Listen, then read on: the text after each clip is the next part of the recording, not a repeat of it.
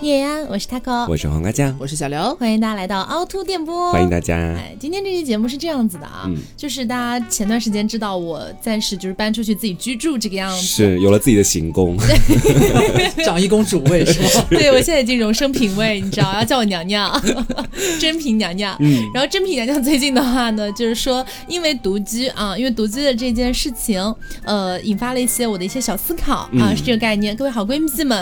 啊，做好准备来收听一下。你到底是遭遇了什么 其实也没有遭遇什么，嗯就是感觉心态整个大变化。哎？Why？因为你知道，就是我之前其实好像没有独居过嗯，，never。你一直都是跟别人一块合租的，，对我从来没有独居过，嗯所以我就会觉得说，好像独居也不是一件很难的事情。嗯，你以为？对，我以为，我以为不是一件很难的事情，然后我觉得说那有什么，就自己住啊，嗯就每天自己想干嘛干嘛啊，就这样子。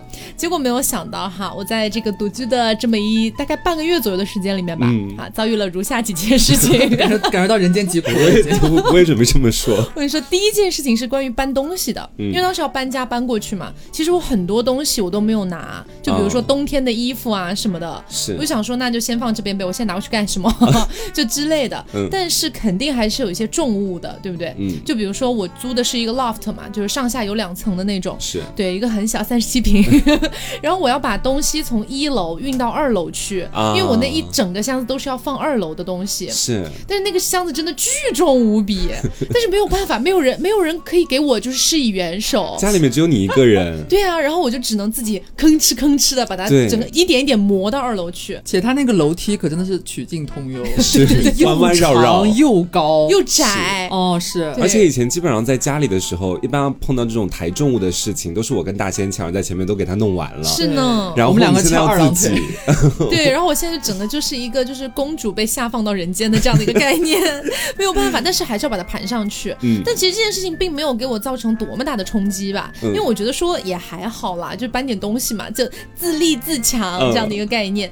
但是哦，就搬过去的当天晚上是这样子的，就是我们那边呢是那种密码锁，然后你要开门的话会有那种噔噔噔噔噔噔那种声音，你知道吧？就按密码的那个声音。嗯，然后我是很习惯于这件事情了，因为那一天就是来来回回搬了好多东西，按了好所以一直几次了。对一直会听到有那个门铃的声音，我觉得 OK。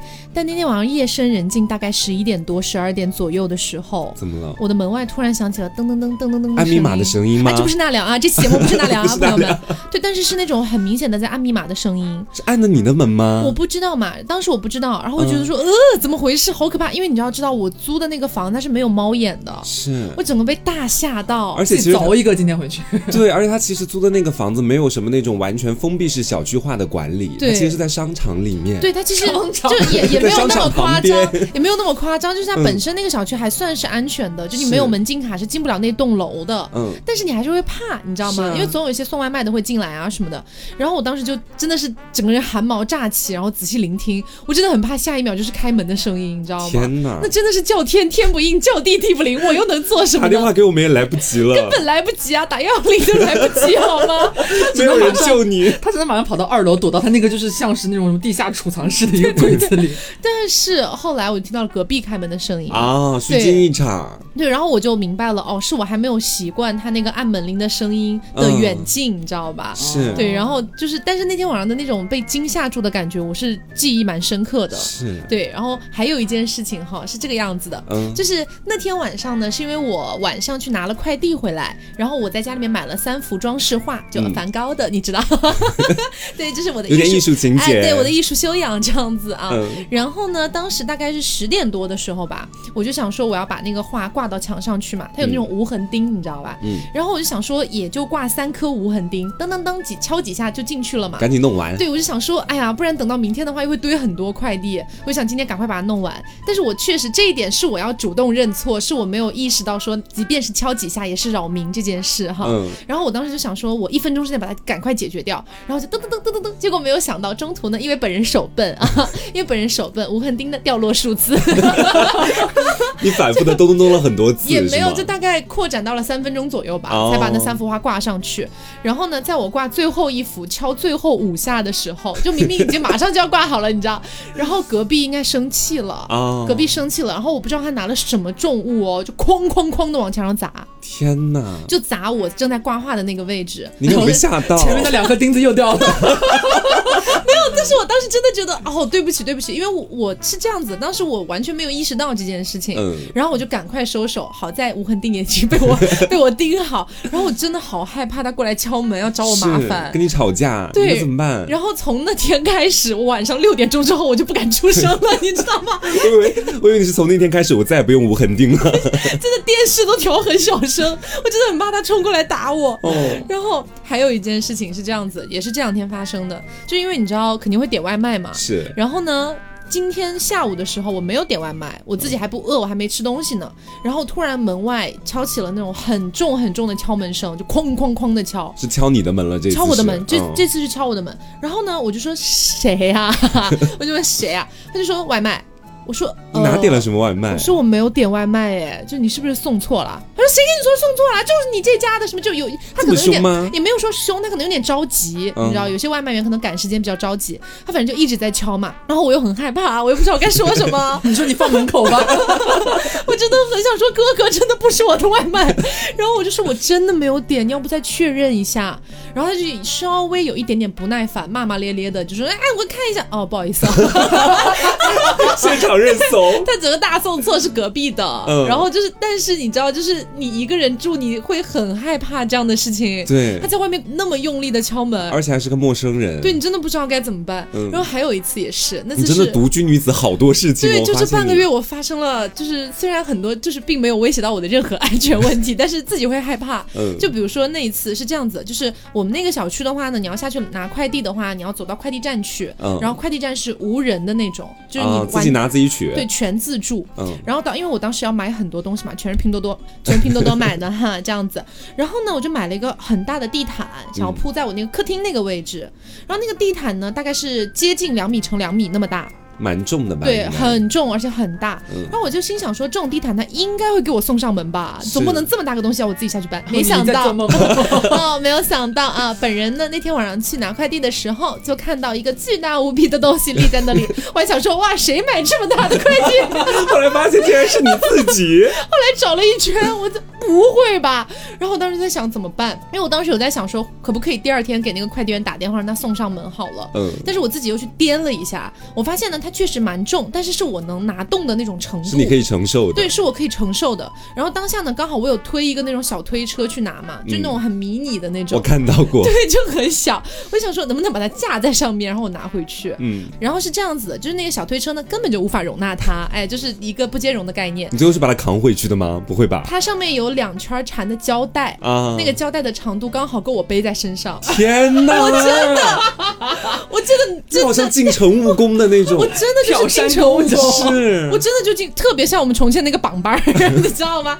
然后我真的就这样把它扛回去，我周围的人没有跟你一样的眼光吗？周围没有人，周围没有人，我真的三步一喘，三步一喘把它盘回去。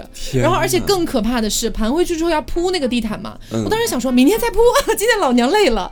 第二天的时候哦，我租的那个房子那个茶几是大理石的，嗯，巨重无比。也是放到快递站。不是不是，是我租他那个。把茶几弄起来，哦对我要把地毯铺上去啊！明白明白我根本就抬不动那个茶几，然后他把地毯铺到了茶几上面 没有把它当，做桌垫啦，桌布啦。也太大吧，两米乘两米哎。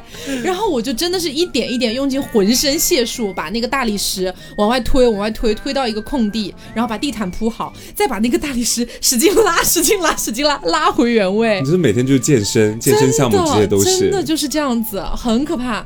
然后呢，还有最后一件事情哈，是我在独居的过程当中发生的，也是很搞笑一件事。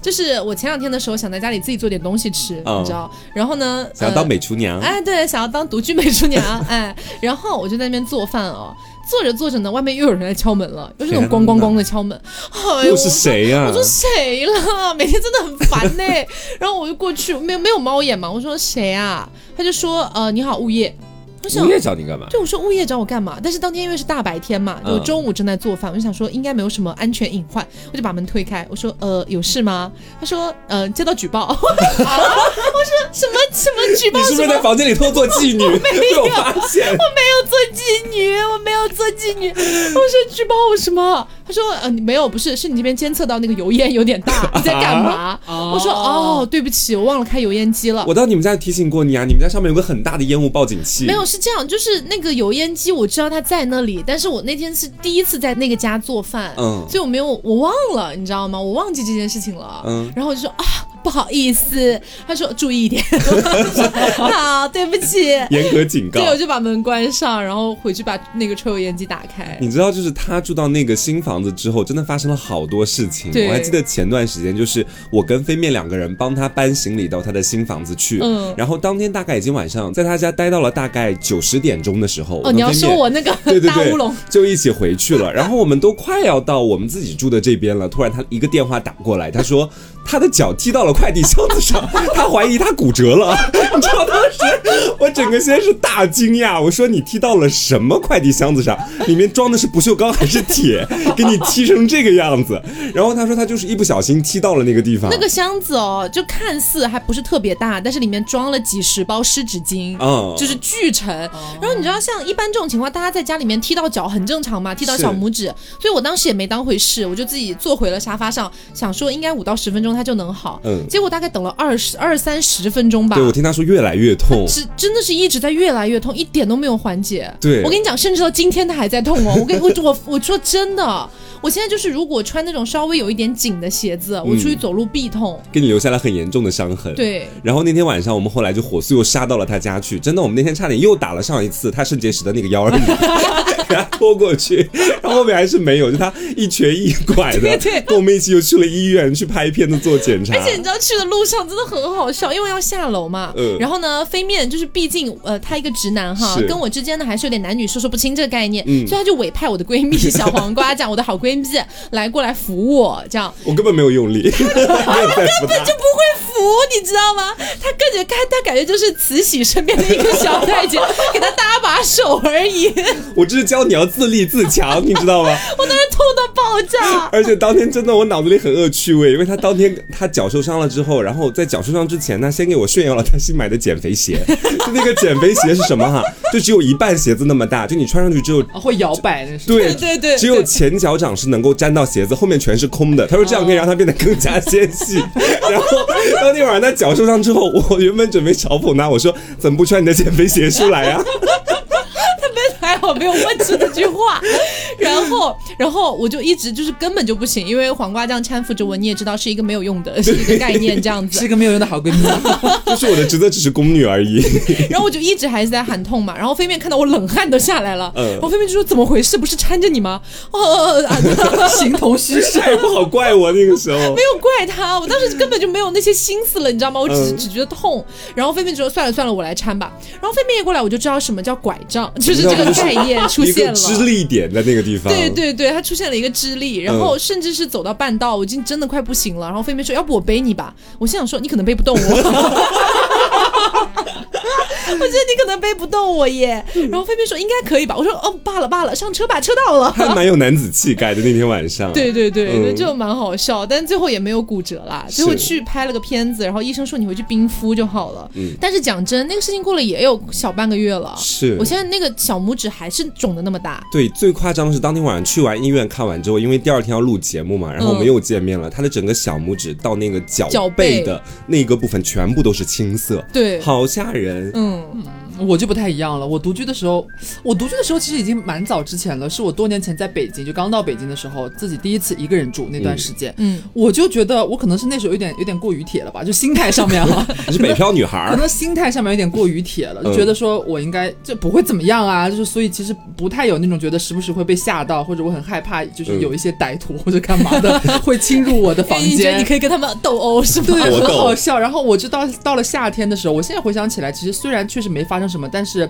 也没有后怕，但觉得这样做确实不好。嗯就是夏天很热，我那时候住的是一个小的开间，就是一居室，嗯住在很高层。然后呢，到了夏天的时候太热了，但是我们那个楼道里边巨凉快，风超大。然后呢，我就到了夏天，我就忍不住就把门打开，你就想省电，嗯就想不开空调。是不是，就是因为就是它那个风吹的真的是呼呼的往进灌，你知道很吗？爽很爽。然后我就到了晚上，就大概七八点钟的时候，天就已经开始黄昏。嗯然后呢，就是我的对门住了一个小姐姐，她养了一只狗。然后我就发现，经常到了晚上的时候，我们这一层楼道里面就突然开始开门，大家都开始开门，在迎接晚风，对，在迎接晚风。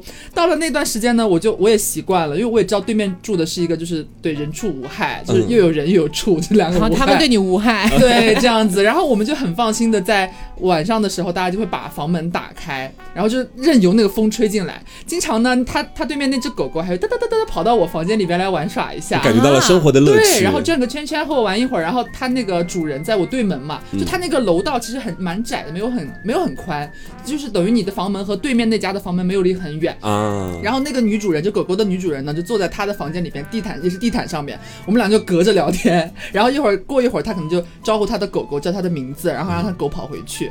经常就每天晚上就这样子，大家都是这样。你跟、嗯你跟那个对面的女邻居就这样培养出了感情，是吗？当时也没有。有一天我发现他不开门了，后来叫他搬走了。对，就是我独居的时候还好，就是没有在这种心态上面遇到什么觉得有点害怕的这种感觉。那我跟你真的是完完全全相反，因为你知道我其实没有什么那种真正意义上的独居经历，我一般都是跟别人合租嘛。嗯但是你如果说到那种就是自己一个人住的那种心态方面的问题，嗯我觉得在我当时合租的时候也有，就是我当时是在一个小区里面租了一个房子，呃一个房子里面的一个房间，不好意思，不是一个房子，跟别人合租。因为我每天晚上下班基本上都是八九点钟的时候，然后因为我当时租房子特别不聪明，选的离公司很远嘛，回来坐地铁还有两个小时，所以基本上到楼下已经快要十点十一点了。你是真不聪明啊，对 通勤两小时。然后进入小区之后，我们那个小区是比较新的，那个边上的路灯都没有装好。啊，然后从我的那个在的小区门口到家楼下那一段路全是黑的，然后旁边全是那种黑黑漆漆的草丛，然后我就要一路走到里面去，因为因为我们家那个楼是在最里面，所以我大概要徒步走有小两百米的样子，全黑的环境。好可怕哦你！知道，就有的时候会自己吓自己，我觉得说自己可能会被别人强暴啊，或者想得美，这是美梦啦。或者是被别人要钱呐、或者他突然把我杀掉干嘛，我脑子里都会过这些东西。嗯我印象特别深刻，就是有一天晚上，另外的一个人跟我一起也是回来的都很晚，但我当时一开始没有注意到他的存在，我就在那个两百米的路上自己往前走嘛。嗯，他是在我后面开始走进来的。哦，你觉得他在尾随你？对，我就听到那个脚步声哒哒哒哒哒，然后我走得快，好像我的脑子里又觉得说他好像也跟着我一起走快了，你知道，哦其实我自己吓自己，嗯他根本没有想要把我干嘛，虽然我心里还有点暗暗期待。然后后面我就一路叫，我就啊叫了一声，我咚就跑到自己家楼下去了。你还叫了？我叫了，真的就是那一下很吓人，你知道，就是那个两百米的路让我觉得走的特别漫长。你会把后面那个人吓到？为什么是我？他也大叫一声“本王小朋友 就是那一天，因为我觉得是对我心理不断的一个考验。就一开始我还能忍得住，越走越快，越走越快。他在我后面也越走越快，我的心里就逐渐到了一个我不能承受的地步了。哦我就啊一声叫起来，开始狂奔到楼底下去，真的好吓人。你也没有，回头再看他了，当然不敢看他了他已。经消失了。我跟你讲，如果你这么说的话，我有类似的觉得让人很心累的地方，不是觉得很害怕的地方，嗯是心累的地方，就是也是刚去北京，刚开始真正要一个人完全一个人住的时候，因为你之前没有这种独居的经验，你还没有切换过那个模式过来，就是你不知道你自己出去，比方说你要去采购，你要去买东西，尤其你刚搬到一个新家，开始你的独居生活，嗯你会买很多东西。哦，你说然后对对然后你会带不回来，你知道吗？对买完就是站在超市门口那一瞬间，你发现你有家回不去，你知道吗？很好笑，就很奇怪。这是我觉得就是让我一开始有点无法适应的地方。然后第一次就是因为那个事件让我很崩溃，嗯我甚至回家就是把买了很多东西塞到冰箱里之后，自己坐在那个冰箱旁边哭地上开始泣哭泣，真的真的哭了。我记得我古早的凹凸电波里边有讲过，就是刚去北漂的时候，第一次去购超市采购，嗯买了太多，然后我就拎不拎不了，真的就回不了家。嗯然后后来。就通过这件事情之后，我开始逐渐学会了，就是一个人独居要掌握哪些，就是在就是生活啊，包括你的一些生活经验上面的一些转变，这是不太一样的。可是你这些东西后来是怎么拿回去的？我真的很惨，我真的是我最后买完了这个，你也像我一样挑在背上吗？大家都是农民工。没有，我当时真的有点也有点轴，真的我真的第一次遇到这种情况，我当时不知道怎么办。我当时的情况是这样的，就是我结完账出来之后，嗯我有两个就是超市里边最大的塑料袋，嗯两大袋满满的。然后我发现就是我已经叫了车了，我在超市门口我已经叫了那个打车、嗯打车软件，但是打车软件不可能停到你超市门口来，就是你要嗯走出到马路跟前。然后我就发现就就那可能两百米的路吧，就是你过不去，嗯你真的过过不去。然后呢，我最后是怎么怎么前进的呢？我就把那两袋那个，我这是两袋垃圾，我就把他两袋们都会变成垃圾。两袋货物，一一袋放在自己的左脚，一袋放在自己的右脚，就像一个残疾人一样，这样这样往前挪，往前挪。啊真的，真的，而且很好笑的是，那家超市在外边没有那个购物车车可以推，你就只能这样。我当时很崩溃。你到底是买了什么啊？那么我就重？我就买了买了两斤铁，就买了点就是瓜果蔬菜啊，还有一些日用品啊什么的。嗯然后呢，我就好不容易上了车，上了车到了小区门口之后，又是新的问题，我进不去小区。就是哦你在小区门口，你还要走到你的楼里嘛。重的这么夸张啊？很夸张，真的提不动。就你买的时候，你就很开心，你抱着我要开启新生活的一个美丽心态，根本就没有考虑过对，拿这个也动 这个也往筐里塞，那个也往筐里塞，然后最后反正是我我想不起来了，反正是我自己一个人，就是步履蹒跚，大概类似的去车上的那个方法吧，嗯。就那样拖到了那个电梯间里边，然后进了楼道之后是值得。哭哎。是我对我，然后我真的就是最后是拖着袋子，已经到了我那一层了，但是我要嗯走到里面、到我的房房门嘛，然后我就拖着那两个袋子在地下，我提不起来，就这样噌一路拖着过去，然后进去之瓜后全都果蔬菜全部被拖烂 了。放到冰箱里之后，我一个人关上门，就坐在那个冰箱旁边，我就开始流泪，嗯就感受到了生活不易、独居之苦，哦很难过那我有一瞬间。我有跟他完全一模一样的经历，但是我没有哭。事情是这个样子的，就是我当时也是租到那个房子，前面跟大家讲过的那个房子里面。就那个离你公司很远，每次回去黑灯瞎火的那个，对对对对对，然后大叫一声的那个。谢谢你提醒我哦。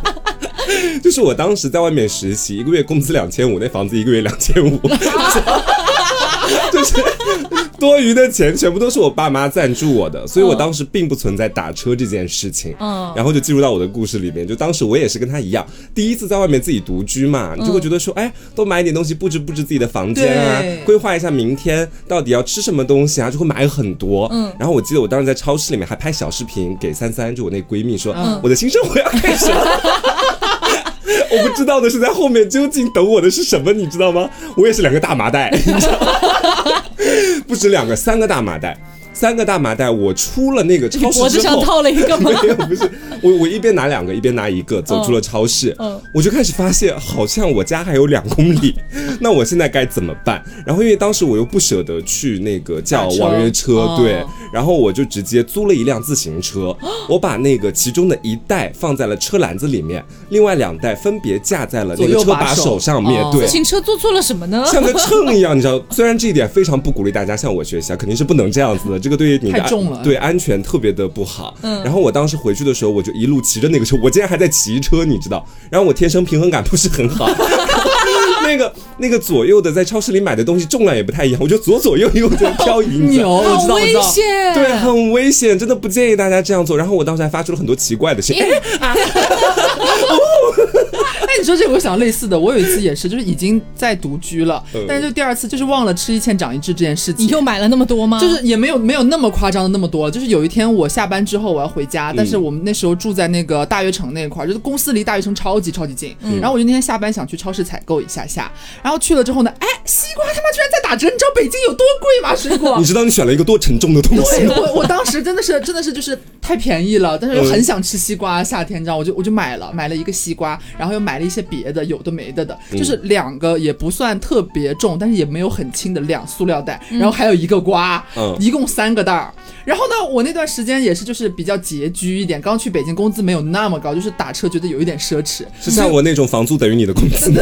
那倒也不至于啊，就是就是我我会想要就是就是还是不想打车嘛，嗯。也习惯了，就是那段时间一直在骑那个共享单车，然后呢，我就还是打开了一辆共享单车，像你一样，左边挂一个，右边挂一个，然后、那个、篮子里放一个。然后那个瓜放在那个前面的车筐里边，然后呢，我回家的路上离我家大概住的地方还有八百米的那段距离，有一个特别特别陡的坡，嗯，你的西瓜，我的西瓜颠烂了，你知道吗？我的西瓜颠烂了。瓜熟蒂落，哎，差不多是这个意思。就是最一开始是你要上坡的时候，你发现你骑不动，嗯，很痛苦，很重。好不容易等你爬上去了之后，又有一段阶，可能有大概五百米的非常泥泞的一一一段就是破烂地，你知道吗？就是你是 M 吗？真的很爱折磨自己。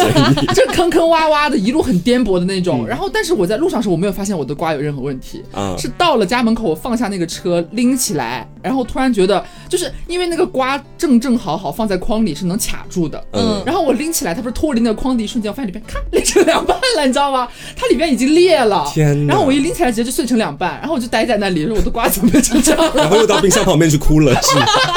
它也没有 我的，瓜没有了。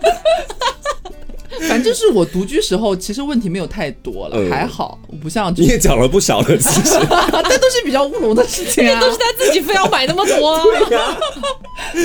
但其实除了独居之外，我觉得嗯可能还有一件事情，也是你们二位比较有发言权吧。嗯就是跟偏陌生的人合租。啊因为我没有做过这件事，因为我真的很害怕。虽然我知道我也不是什么就是国色天香的大美女，但是就是会害怕，你知道，就是内心嗯会有一丝羞羞的恐惧啊，是就是会真真的不敢。但是好像你们都有过，对，就是我当时畅想的那个美好的合租环境，基本上就是有个男人，有男有女，然后大家成为很好的朋友。哦仅此而已吗？对，我只是这么想的。我以为你说的是那种片儿里面的剧情，什么 什么你洗衣服被卡住了，对啦，我当时想的就我们还是要照进现实的好吗？不能老在那些情色的东西里把自己绕进去。然后就是我理想当中就是我们是比较好的朋友，回来的时候可以聊聊天，至少见面不会特别陌生。哦当然，我当时租的那个房子那两个室友真的是一个比一个奇葩。怎么说我跟大家讲，先来说我的一号女室友。这位女室友呢，她比我早搬进去大概几天的样子。嗯后面我看房的时候我就看到她了，长得非常的文静，恬静的不得了，也很就是让我觉得挺温柔的。嗯我他性格还不错嘛，我说那我也愿意住在这个地方。是一个让人看起来安心的室友，是吗？对，然后我当晚就答应了中介，把钱都交了，我就等于正式入住了。嗯我当时还没有发现有一些事情可能已经朝着一个不太好的方向去了，就是我不得不讲哈，这位女室友拉的屎真的非常的臭，就是。我基本上，因为你知道，我们那个房子本来就挺小的，三个人共用一个卫生间，啊，然后就在每天早上和晚上的时候，就是使用卫生间的高峰期。嗯我不可能他在里面拉了个屎，我等五十分钟之后我再进去洗漱，那完蛋了。不开换气什么的吗他？开了换气还是很臭，就是就是就是没有任何办法可以讲。我有数次怀疑他没有把自己的屎冲掉，然后我看到马桶里面就就是空空如也，嗯但是那个味道就在那个卫生间里一直弥漫。经久不散。对我有时候刷牙一边闻着屎，一 边一边刷牙，好我觉得惨好奇怪。当然，我觉得这点我也没有办法怎么价值人家，屎臭一点嘛，也不是什么缺点，也不是他自己能控制的啊。对，他也没有办法去控制这件事情。但是总而言之，就是给我留下了不太好的印象，嗯是这个样子。合租就是这样的，就是合租，我觉得就是最大的一个痛点来说，就是你可能很难适应和你合租的陌生人他的一些品性、一些习惯，嗯或者有时候我们好像有点嫌弃对方很多事情，搞不好对方也嫌弃我们某一些我们不知道的地方，嗯所以可能合租的时候就会经常发生一些不必要的矛盾，嗯或者是匪夷所思的事情。我有一件就是离奇到崩溃的事情可以和大家分享，是也是我在北京的时候，撞鬼吗？不是，哎，类似哦，我跟你说，啊胜似撞鬼，很很可怕。是这样，事情是这样的，哎你们做好心理准备啊，真的很、很无语。当时我给大家描述一下情况哈，当时我在北京，一开始是和我的大学同学，甚至是我的室友一起合租的，是这样子，我我的当时大学两位室友，还有其中一位室友的亲姐姐，就我们四个女生，嗯。我们四个女生住在那间房子里边最大的主卧，就是很大，里边可以放两张双人床的那一种，很哦。OK。然后还有一个次卧，住着一个男生，住着一个男生。然后呢，这件事情离奇在什么地方呢？有一天我最先下班回来，就是我回家之后，我的其他姐妹们都还没回来，然后我就先去卫生间洗澡洗漱。嗯洗漱完之后，我就正常，你洗完澡出来，你就可以把那个门锁打开了嘛。嗯打开之后，我就站在那个镜子跟前，那个水龙头那边就开始刷牙。刷完牙，我把房门那个卫生间的门一打开，我看到了一个我从来没有见过的男生端着刷牙缸走了进来。啊，真的，我从来没有见过他。是你哪个女舍友的男朋朋友吗哦，没有，不存在，都是单身。刷牙碗走进，然后我当时整个就是他妈一个大震惊，你知道吗刷牙碗是什么东西？刷牙是杯牙杯吗，就是就是等于是他好像在等我洗完澡，然后他要用卫生间进来刷牙这样子，然后我打开门的一瞬间，他泰然自若，你知道吗？嗯他拿着他的牙缸，就是也没有看我，就很正常的走了进来，然后我当时就呆在那边了，你知道吗？天哪！我也没给他让位置，然后他看出了我的惊恐，然后说你用完了吗？我说哦，我用完了。嗯，我就赶紧我就先跑回我的卧室，把房门关起来，然后我在群里边我就问我的姐妹们，我说怎么回事？有一个我从来没见过的男生在我在我们家里边，嗯然后他们也懵了。说怎么回事？怎么回事？然后让我赶紧联系中介，我就联系中介。联系中介之后呢，中介跟我说，原来那个男生不是说还有另外一个男生住次卧嘛，嗯他一直藏了他的弟弟在房间里边。啊，很可怕，就是我们一直以为一个超大的主卧是我们四个女生住，另外一个次卧是一个男生住，他为什么要藏弟弟呢？不知道啊。结果就是谁成想，就是这个事情的真实情况就是，其实那个次卧是他们兄弟两个人在住，但是他的弟弟从来没有出过房门。这件事情是我搬进去之后大概三个月之后才发生的事情，我们从来没有任何一个人见过这个弟弟。我靠就是他也没有工作，你知道吗？他也没有工作，等于是我们早上啊，或者上班走啊，或者是下班回来啊没，有见面的时间，从来没有看到过他，从来没有看到过他。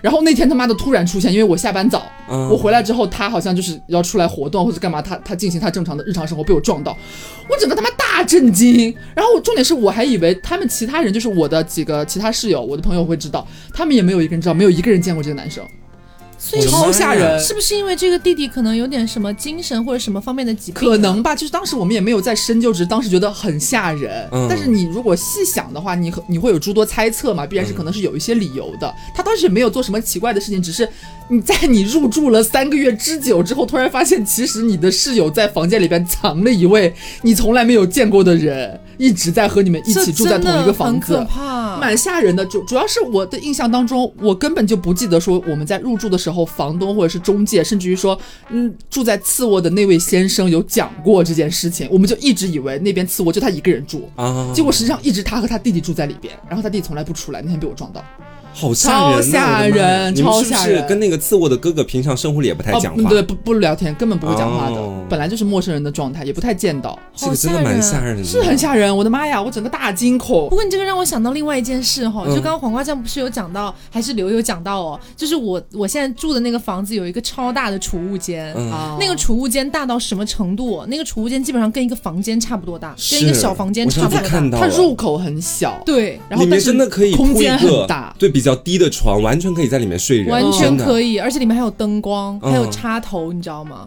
我第一次进去就是看到那个地方的时候，我整个人就已经有一点毛骨悚然的感觉。嗯我觉得大家应该还记得我们之前做 TSP 的时候有聊到过那个就是寄居人的那个事情。是我知道，我真的，我我跟你讲，我直到今天哦，我每一天晚上回了家，第一件事情就是打开那个柜门，看一看里面什么情况。啊，我觉得你别，就是你趁早把一些把那个里边填塞满你知道吗？我塞不满，它太大了，我已经把点塞的东西都塞我明进去天帮你把你的，冬被带过去，塞进去。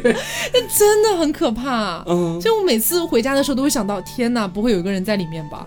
然后就要打开看一眼。而且你知道那个东西哦，那个地方哈，它就是有点像外面看起来像一个小柜子，对，然后那个柜门有洞天，对，然后那个柜门打开，你甚至要把半个身子探进去，你才能看到里面，就是拐角处里面到底是什么情况。是我。每天晚上回家都要做这个动作。而且我那一次给他搬东西进那个柜子里面，因为那个柜子里面很深，然后那那天他给我自己都可以爬进去，然后再把东西拖进去我，才我可以在里面边睡觉边打滚，真的很大，很吓人，他很像在房间里面有一个比较小的什么汗蒸房的感觉，真的真的很像真的很像好可怕。然后我们现在把这个恐怖氛围稍微往下拉一拉，我觉得是是有点害怕，你知道？我再给大家介绍我的奇葩室友，刚不是讲了呃女一号吗？对，女一啊号，还有另外一个男一号。男一号真的我非常的不懂他，在他身上发生了很多我觉得匪夷所思的事情。嗯就是呢，他是一个矮矮胖胖的男生，然后他是在我跟那个女生住进来之后再住进来的。然后他租的那个房间很奇怪，他的房间大致只有六平米大，啊，只能够装下一张床。我去过他的房间看过，一开门就是一张床，没了。哦然后他都没有地方放椅子，就是在床上坐着，然后旁边有一个桌子，嗯然后他可以坐在床上的时候去办公或者干嘛的嘛。哦，明白。然后我当时我看到他房间之后，我就很好奇，我说是不是考研或者干嘛的，嗯才会特意租这样的一个小房间嘛？然后这是我对他第一个好奇的点啊。到后面也发生了一件挺好笑的事情，就是他自己嘛比较爱吃那个王致和臭豆腐，你知道，很臭哎，那个就是个生化武器，朋友们。那个就是厕所里面的味道发酵了之后的味道。对，你知道，就是在我曾经跟他一块合租的时候闻那个味道。后面一次就是大仙有一次在我们一块吃那个什么的时候，就是那个什么北京的那个叫什么来着？铜铜锅锅，铜锅涮肉他点了一个那个王致和，就让我瞬间就想到了那个男生那个。臭爆炸。对，而且你知道那种特别臭的东西，一般都会有一个封口的，然后直接放到冰箱里面嘛。嗯他不是，他会在家里面做饭吃。我觉得他可能就是考研，因为他没有工作的，哦基本上一天都在家里面，哦所以他会在自己在家煮饭呐、或者说是烧菜吃。他吃完了之后，那个臭豆腐就放在小碟子里面，然后就给他放在桌子上，然后就导致是放在你们的公共空间吗？放在公共空间的桌子上？他的那个小房间肯定也放不下这些，也不是放不下，就是他应该不闭会塞了选择去放他不。想熏自己，想熏你们啦。对，而且我们家的厨房是开放式的，就是一进门就是个厨房，然后每次一进门就闻到有屎的味道，我我我甚至有怀疑 是不是女一号又拉屎了。我比有我有时候老是一回家我就想，妈的，这女的怎么天天拉屎，这么臭，怎么？后来我一看到桌子上面那个王致和臭豆腐，我就知道了，我说 OK，这两个人都臭，全家只有我一个是香的。然后事情到这里还没有完。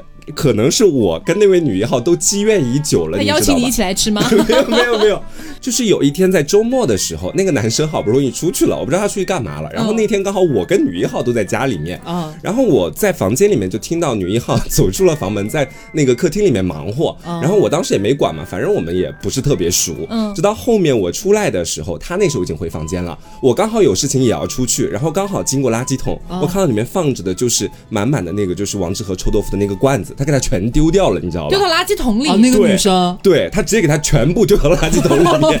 我受够了，拿来吧你。我当时看到之后，我整个人呆住，我说哇比我拉的屎还臭。我的屎已经够臭了。然后我当时我在想，哇，他们俩会不会撕逼，会不会吵架或者干嘛的？然后到后面的时候呢，那个男生也没有去找女生理论干嘛的，我觉得他可能也是知道了？他觉得是女生的。他也没有找我。到后面的时候，他还是会吃王致和臭豆腐，但他不会把它放在桌子上面。哦通过那个事情，他应该知道，就是两位室友真的对他的这个行为非常不满意。明白。嗯你这说起来，我有类似就是和味道相关的发生在室友身上的事情，就事情也是发生在我刚刚说的那个故事的那个房子里边。嗯，但是呢，就主角换了，就是过了一段时间，那位兄弟俩搬走了，我们迎来了一位新的合租室友，是一位当时比我们大蛮多，我感觉有三十多岁，快四十岁的一位姐姐，哎，我只能这么形容。她呢是一位就是非常豪放，然后呢说话什么的也比较就是外向一点，很粗犷，你知道吗？就是不拘小节的这样一位姐。然后她很爱做饭。她很爱做饭，但是发生一个什么问题呢？他想要去做一个当时叫什么？他是腌的咸鸭蛋还是咸鸡蛋来着？反正就是他会在网上买那种很大的那种玻璃罐子，嗯大家可能就是家里边妈妈会自己腌什么咸菜或者泡椒啊什么这种，会见过那种罐子，很大的一个玻璃罐，很重。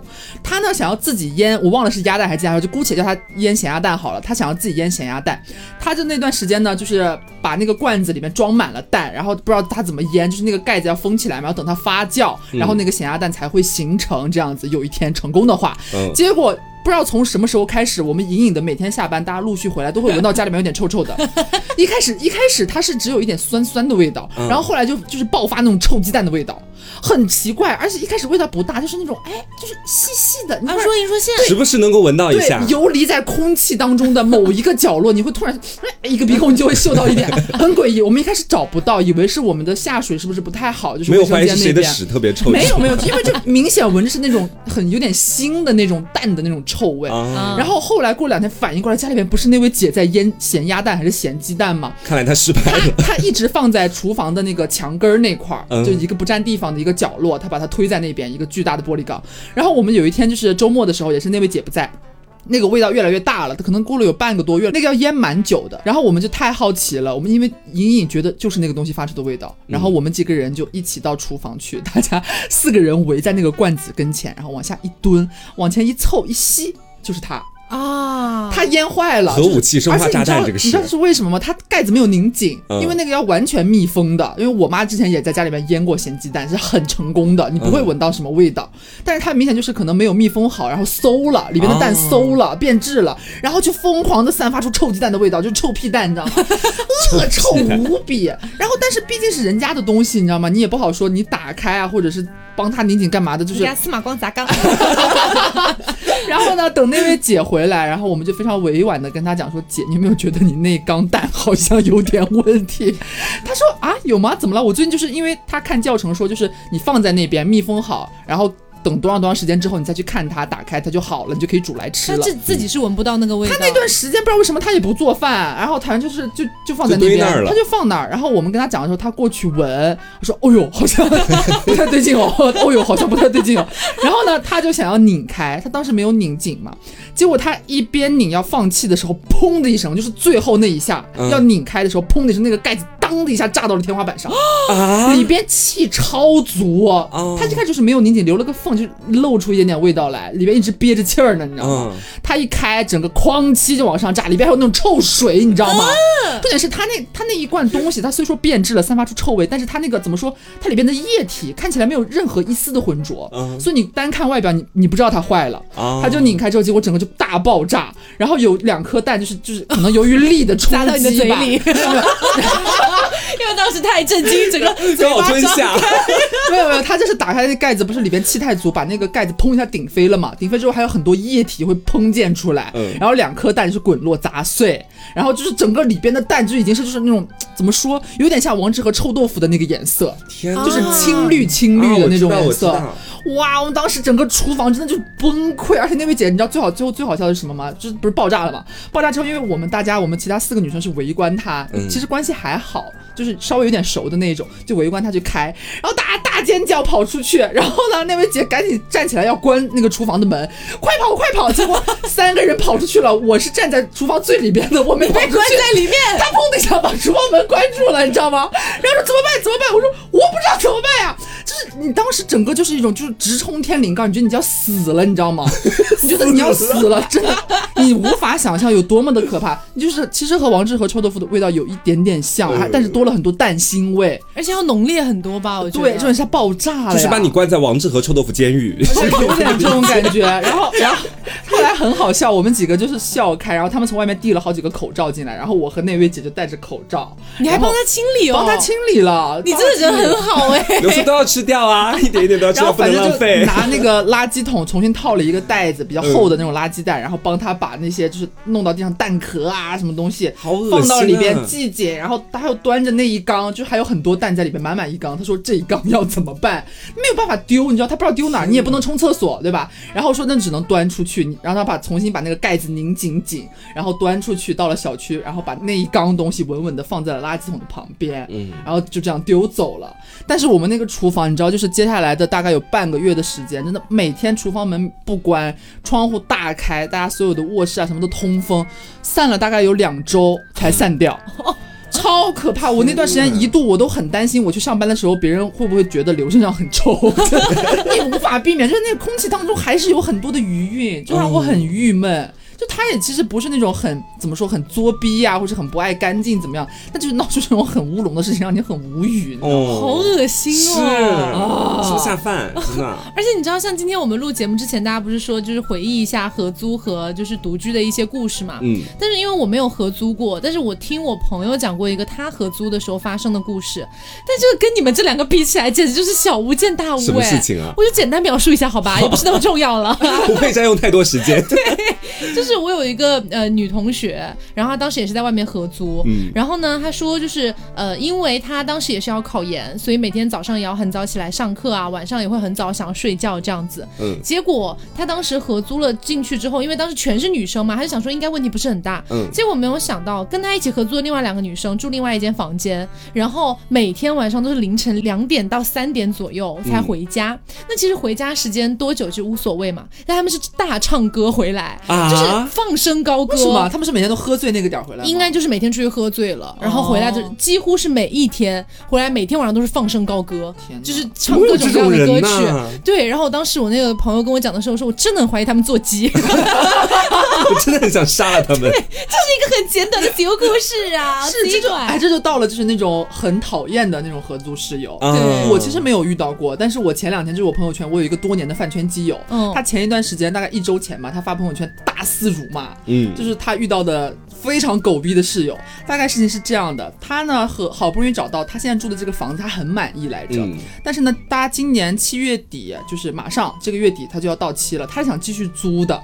但是他其中有一个非常让人讨厌的合租室友，他是怎么样的？就是大家可以想象，一般让人讨厌的合租室友，无非就是不爱干净，对吧？嗯一般就是比较常见的嘛。但他那个室友到什么程度呢？就是会不经他的同意，用他的锅具，用他的那个烤箱，但是他的烤的这个甜品啊，就是非常之失败，然后也不垫油纸。比方说，他今天要烤个曲奇，烤个饼干，哦他下面不垫油纸，直接就放在那个烤盘上进去烤，结果烤一个大失败，东西就扒在那个烤盘上面，也不洗，他也不洗，他也不吃，他就直接就那个朋友，就是我那个基友，他回来之后发现他的烤箱里边有一团黑乎乎的，就满满一盘，就扒在里边。这太夸这室友张了吧？就不管，就本身已经是未经他同意就使用他的东西嘛，结果还搞得乱七八糟的。然后这都不是重点，重点是什么呢？他这位室友就是不爱干净到令人发指的地步。吃了东西或者是点了外卖，永远不洗碗，然后他会把就是那些残羹剩饭连带放在碗里，直接就放到那个水池子里边。啊，等着它就是发霉、发酵、散发恶臭，招夏天嘛，现在就招很多小虫子等。待什么仙女过来帮他清洗 等？待天落姑娘，你很聪明，有有田螺姑娘的。啊这位田螺姑娘是谁呢？是这位奇葩室友的妈妈。啊你知道有多奇葩？她就是发朋友圈大肆辱骂嘛，很生气。就是这位就是奇葩的不爱干净的室友呢，她应该是一个妈宝女，啊，她的妈妈会每周来他们的房子里边来帮她做清扫。因为她这位室友就是从来不打扫卫生，然后从来不洗碗，从来不洗衣服。她但是他们你知道，大家合租，比方说客厅啊、卫生间啊、厨房，大家都是公用的嘛，大家都是共用同一个这些公共空间的，所以她无形当中一周之内就会造出很多垃圾来影响她和另外的别的室友的居住的这种心情啊和状态。然后呢，他妈会每周来一次帮他大扫除，然后蹲在地板上，然后帮他擦、帮他剪头发、帮他洗衣服、帮他收那些一周都没有清洗的碗筷，还有厨房用具，干嘛干嘛的。结果呢？还有一件很奇葩的事情是，他们大家租房子不是可能会加那种就是租客的群嘛？比方说就是会拉一个这个房子里边住了谁，然后都拉进去，或者是某一个小区会有那种租户群，群里边这位女生都不在，是她妈妈在啊！她妈妈在租户的群里边。然后呢，前一段时间发生一个事情，就是好像这位我这位姐妹是出差还是干嘛的，反正就是有几天不在家，回来之后发现整个就是房子恶臭，客厅啊还有厨房啊就是一片狼藉，真的只能用狼藉来形容。那朋友圈里面拍了好多就是非常可怕的照片。然后呢，他很生气，就找他的妈妈，就那位女生的妈妈，就说谁想天天回家一进厨房就是垃圾堆，嗯然后他给就是那位人的就是那位人 那个女生的妈妈发嘛，就是觉得很不开心。嗯你知道他妈妈回什么吗？也是奇葩母亲。她妈妈说回复我这位基友说，但是我女儿也有很多优秀的品质，很多优点是你没有看到，她就是这点做不好而已。我已经在尽力维护清洁了，你也要谅解一下。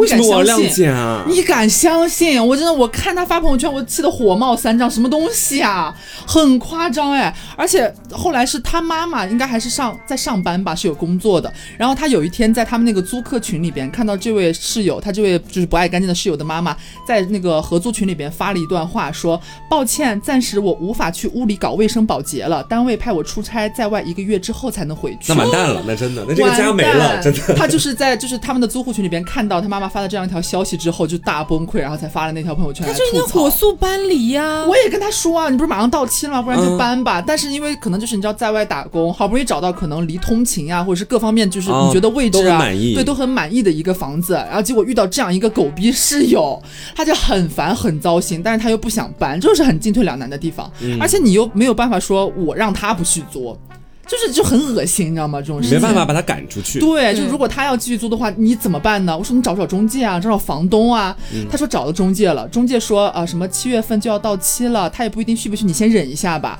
那这谁知道到了七月份那个人还要不要继续租呢？最重要的，他妈妈一个月都不能来了，这其实太可怕了。应该找房东啊，房东会忍受自己的房子遭变受成这样吗？这样的事情吗？但是这也是遇到一个，就是可能很多人租房会遇到的问题吧。就比方很多人去在外面，不不管是合租还是自己租房子，有时候就是跟中介签的。嗯有些人租房的时候，对，虽然说是好像要什么房东也在场啊，比如正规的流程嘛，但是嗯很多人其实就是跟中介签了，你到你离开你也不知道房东是谁，而且可能来的也是二房东。对我当时租的也是这个样子。所以就很屎。如果是房东的话，我觉得房东肯定是有这个发言权，或者说房东也不会允许这样的租客再租他的房子的。对。是，但是他没办法。我真的遇到这种人，我会退避三舍，就是立马搬出去，赶快找一个新的地方。对跟他在一块真的发烂发臭，让他自己一个人发烂发臭因为我。我觉得是这个样子，就是如果你还就是年纪还比较小的话，你就觉得凭什么他做的这些事情要我去承担后果啊，什么什么的。对但没有办法，你社会上就是会遇到各种各样的人啊赶。赶紧逃吧！对你遇到垃圾，你下意识就是要赶快先跑掉再说 对。啊，而且大家可能会以为是不是年纪比较小，比方说刚出社会、啊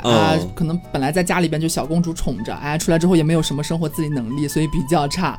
但是不是哦？他跟我说他这位室友已经三十岁了，这位女生已经三十岁了。三十岁还这样吗？对她妈妈每周过来帮她打扫卫生。我还是怀疑有精神问题哎，哦，我很难相信一个完全没有问题的成年人，三十岁了自己在外面租房子会变成这种情况。你还是要相信的，这种人真的其实很多的。我觉得就是是这样子的，我觉得我妈先前对我的那种模式有点像她的妈妈对她的模式，但我觉得自从我开始进入到社会之后，我会有一种本能的想要是我的生活是我的生活，妈妈你不用来过多的照顾我的生活，嗯我自己也可以给自己照顾的很好。我觉得是每个人感觉就是初入社会，包括是你逐渐成熟之后，都肯定会有的一个意识。嗯但是我觉得这个女孩她没有，你知道吗？她？就是这样，她就是一直接受她妈妈的各种关怀，导致她自己完全没有生活自理能力。也有可能是她妈妈真的灌输给她太多东西了。有可，能，你看她妈的回复是，我就是我女儿也只有这点做不好，她身上还有很多其他优秀的品质是你没有看到。谁关心她有什么我优秀的看不品质啊？到，我看不到了，我每天看到只有垃圾。我他妈也有很多优秀的品质，怎么让我看到这些东西？那其实今天跟大家分享了一些我们不管是独居还是合租的一些故事。嗯，其实讲到底，我们最后还是觉得，就是作为一个成年人，你要在社会上打拼，你会去选择合租还是说独居，其实都不是一件很容易的事情。对，对，但是感觉上来说，是不是好像独居会容易一点点？就起码你没有那么容易遇到奇葩的室友。至少不会被其他人干扰。对，不太容易被气。到。对，而且一般是女性独居的话，可能会面到这些问题会比较多一点，对男孩子会稍微少一些。就像我如果在外面租了个房子，半夜有人突然敲门，我我也不太敢出去，但我觉得我还是敢大声的质问一下，包括他对当面对质一下还是可以的。对，所以其实这段时间刚好是大学毕业季了嘛，嗯也会有很多的同学们可能要出面临到出去租房啊，不管是长租、短租都有。我最近朋友圈已经爆炸了，每个人都在发到底哪里有，我只租两个月什么之类的，哦很多很多。像这种情况下呢，呃，我们之前也做过一些节目，比如说关于黑中介的那一期。对，对，也跟大家讲过一些，就是以我们个人的经验来说，很有可能是黑房东的黑中介的一些可能性，对大家可以去参考一下。那包括像这一期，我们也分享了一些关于独居和合租的一些呃奇故事啊葩小故什么的事。，嗯，对，我觉得你自己去考虑自己的经济状况，然后再去做决定，但是一定一定就还是要注意自己的安全。嗯然后遇到像那种真的很奇葩、很诡异的室友，能跑就跑吧。赶紧逃吧，真的。对对对，好，那么如果你也有一些关于不管是独居还是合租自己在外面住的一些故事，都可以在评论区跟我们一起聊一聊。嗯嗯，那么我们本期节目差不多就到这里，我是 taco，我是黄瓜酱我，是小刘，别着急，慢慢来，拜拜。拜拜。